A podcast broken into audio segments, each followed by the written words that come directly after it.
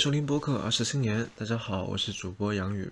今天的节目开始前，我需要描述一个场景：假如啊，现在有一个亿万富翁坐在你的面前，他了解了你的生平，决定要给你一大笔钱。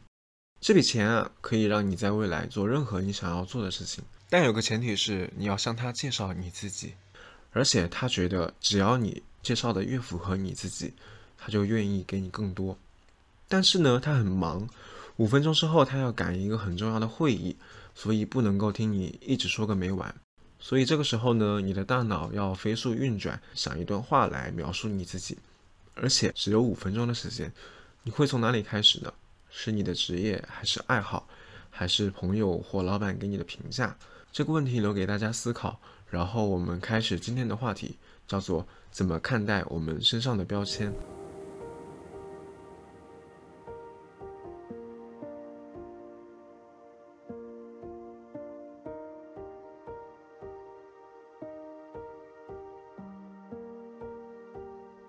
首先呢，和大家分享一段我的经历。我第一份实习的工作呢，是在一家甲方公司做新媒体。在进入这家公司之前呢，我的上级给我的一个初步评价是，我是一个文艺气息很重的人。但是在企业里面，工作氛围会和我过去的嗯氛围完全不一样，可以说是甚至相反的。如果我进入这家公司的话，需要做好一定的心理准备。当我进入这家公司之后，发现那的确是一个我并不擅长的领域。我工作起来遇到了各种各样的问题，嗯，所以我就想啊，或许所谓拥有文艺气质的我，并不是很适合这份工作。之后也许可以找到更合适的。嗯，对。后来我就去了另外一家公司，但我很惊讶的发现，我这个时候的上级给我的评价居然也是文艺青年，这就让我产生了一种很复杂的感受。我开始既认同，但又很抵触这个标签。认同是因为我的确会对一些文艺类的作品感兴趣，对，因为我觉得那些东西很美好，是我所喜爱的。但是，要说把文艺青年这个帽子扣在我头上，我会觉得很不舒服，因为我觉得那是一种期望，而我会下意识的去满足这种期望，而不是打破它。举个例子来说，有一次我的上级他突然问我有没有看过一本书。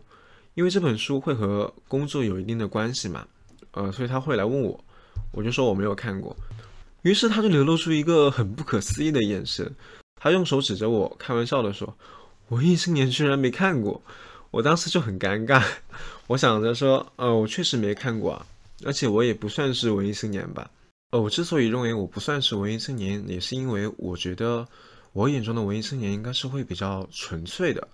会在自己的领域里不断钻研，像很多作家、诗人，就是我所认为的那类文艺青年吧。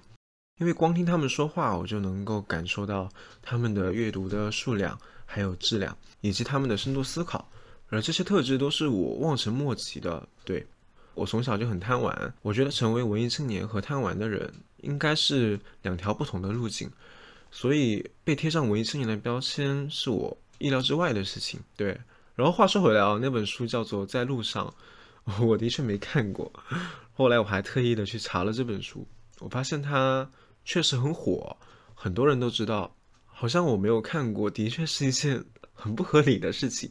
对我后来还想过这件事情可能会带来的影响，就是我的上级他可能会对我产生一定的认识重塑，虽然不多，但是我觉得多少会有一些。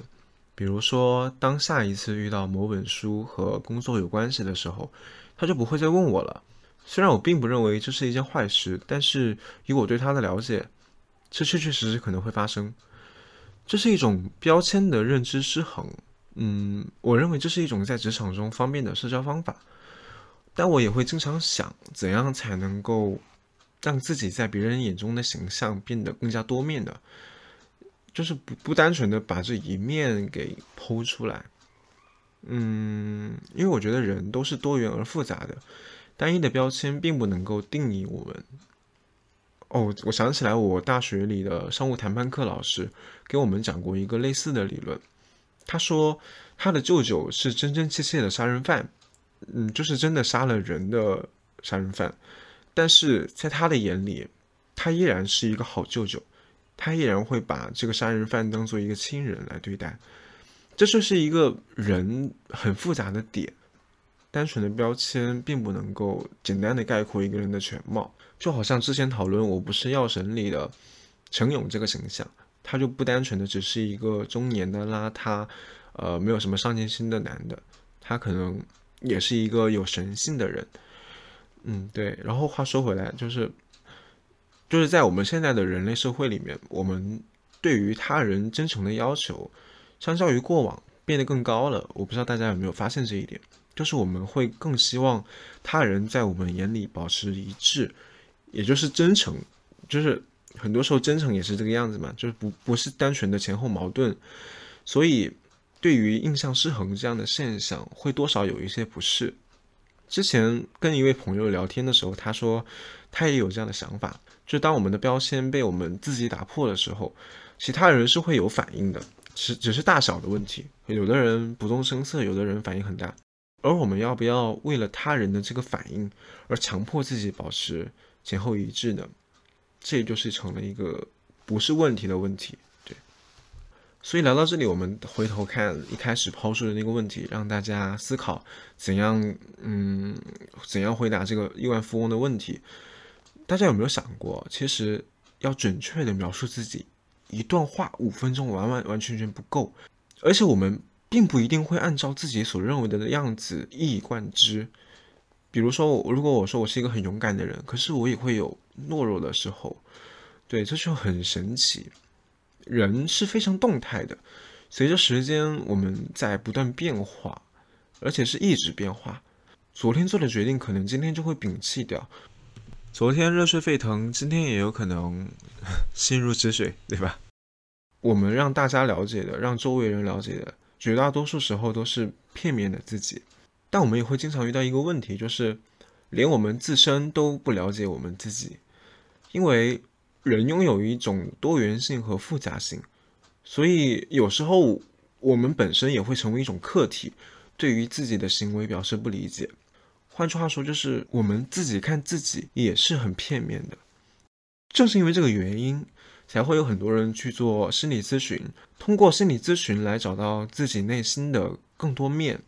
对，无论是被忽视的创伤，还是被忽视的强大，嗯，它都存在于我们的内心深处，需要有人去挖掘。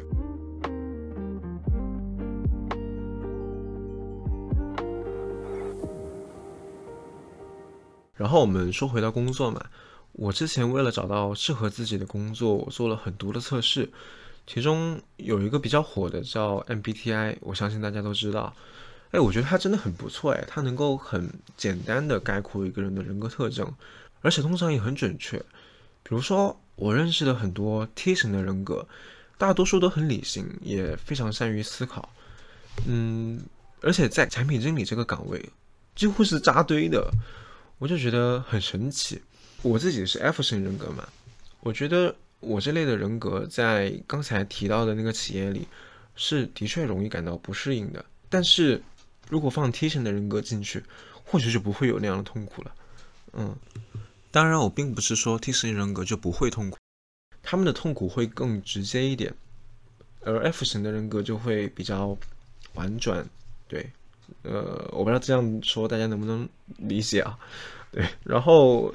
我测过很多次 MBTI，但我发现每一次的结果几乎都是 INFJ，对，就很神奇。所以我那段时间疯狂的迷恋这个测试，在知乎上我有时候会搜索 INFJ 适合怎样的朋友或者是工作伴侣，但是到最后仔细想一想，发现其实也没有什么用啦。难道说现实生活中你和一个人相处很舒服，然后你去让他做这个测试？测试结束后发现他是 ISTJ 或者 ISTP，你就和他断交了吗？这是不可能的。就好像罗翔老师经常讲的那句话，他说要爱具体的人，不要爱抽象的人嘛。我觉得就是这样的道理。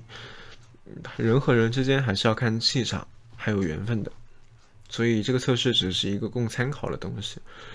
嗯，同时它也是一个很好的看清自己的方式，可以在社交中迅速找到同类。但它并不能够时时刻刻的映射一个人的选择。人有很多种，不能够只分为理性和感性，也不能只被一个测试产生的四个字母来定义。我们的不同基因组合加上不同的人生经历，造就了现在的我们。所以，即使是相同 MBTI 人格类型的人，依然会有很多分歧。所以，不必去迷信，也不要去把它当做星座来看待吧。对。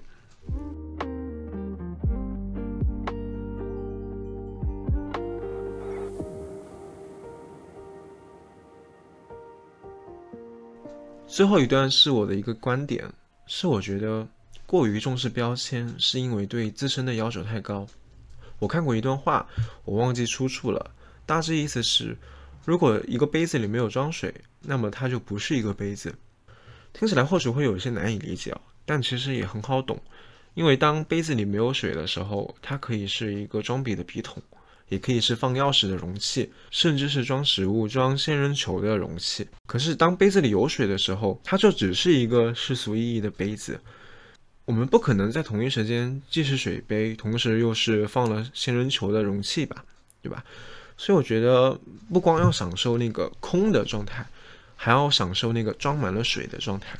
我觉得那就是，我觉得那就是我们我们的价值观、我们的爱好，还有我们的特长。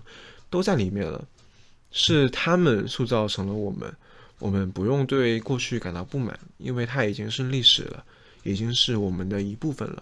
至于在工作和生活里，我们当然会希望别人能够看到我们的更多可能性，但是这确确实实的需要时间，也需要契机。我觉得成长就是不断重塑自己的过程吧，不是每个阶段的我们都能够适应外界。但每个阶段的我们都是自己想要适应外界的样子，也不用害怕别人看到自己撕破标签的样子，因为每个人能够吸引人的特质肯定是不止一条的。就好像你和你的朋友互相吸引，绝对不会只是因为一条原因，肯定是很多很多条原因。这是一个 前面提到的气场和缘分的选择，所以依然会有值得被喜欢的特征，它是不可能全部被撕下的。同时呢，也不用害怕有人给自己贴上假的标签，因为可能也真的是别人的眼睛不太好呢，对吧？好了，以上就是本期的所有内容了。如果你喜欢我的节目，可以在小宇宙 APP 中搜索“二十四年”找到我。我们下期再见，拜拜。